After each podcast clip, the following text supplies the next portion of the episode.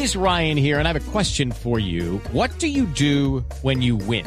Like, are you a fist pumper? a woohooer, a hand clapper, a high fiver. I kind of like the high five, but if you want to hone in on those winning moves, check out Chumba Casino. At ChumbaCasino.com, choose from hundreds of social casino style games for your chance to redeem serious cash prizes. There are new game releases weekly, plus free daily bonuses. So don't wait. Start having the most fun ever at ChumbaCasino.com. No purchase necessary. BGW. Void were prohibited by law. See terms and conditions. 18 plus. Gilberto Reyes Ortiz es director de Tecnologías de la Información y las Comunicaciones de la Fundación Cardiovascular. Y hay un proyecto de telemedicina que desarrolla la Fundación con el apoyo del SENA. Pues este proyecto ha sido reconocido por Apple como un ejemplo de uso adecuado de la tecnología. Gilberto, muy buenas noches. Bienvenido a la nube en Blue Radio. Muy buenas noches. Eh, muchas gracias. Bueno, pues eh, suena dificilísimo, interesantísimo, así que empecemos a desmenuzar eso.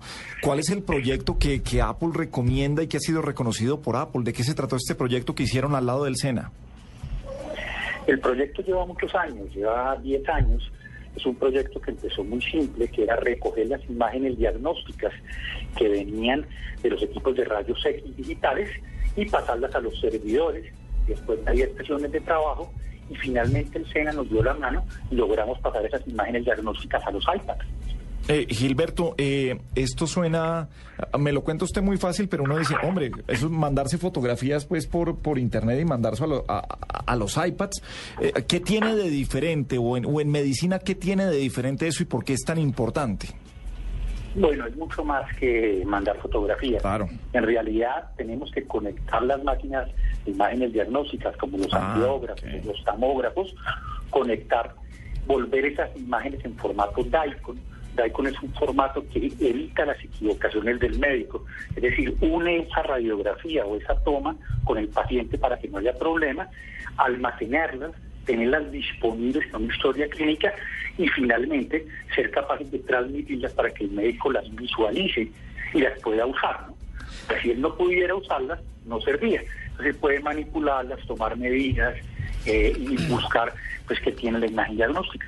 Gilberto, la solución tecnológica, eh, corríjame, consiste en, una, en un sistema de videoconferencia que permite que los doctores de las capitales atiendan a, a personas que están en ciudades remotas del país.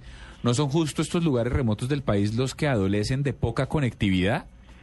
Y, y digamos, no, es... no- no es videoconferencia, la videoconferencia es un tema muy sencillo, la con- videoconferencia es muy fácil. Nosotros lo que hacemos es tomar las imágenes de los equipos médicos, ¿cierto? Volverlas en un formato médicamente aceptado a nivel mundial y que los médicos puedan analizarlas y revisarlas. Todo eso, por supuesto, hace parte de algo mucho más grande, que obviamente va con video, chat, voz.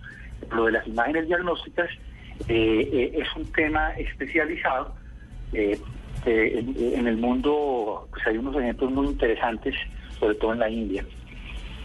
Me imagino, Gilberto, que uno se ahorra una plata en impresión de, de estas imágenes. Me imagino también que, que uno ahorra tiempo al, al unir esto con, con la metadata, que es lo que entiendo que es el secreto mm, de esta aplicación. ¿Cuáles son los beneficios para el paciente?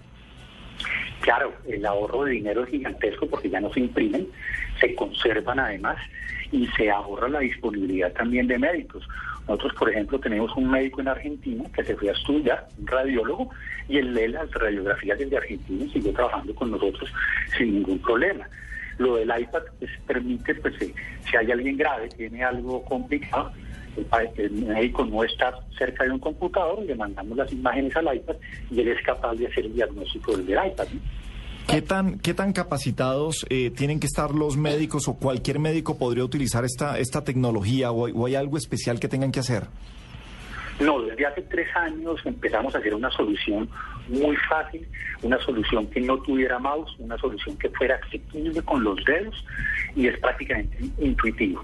O sea, el tema no requiere más de media hora de capacitación.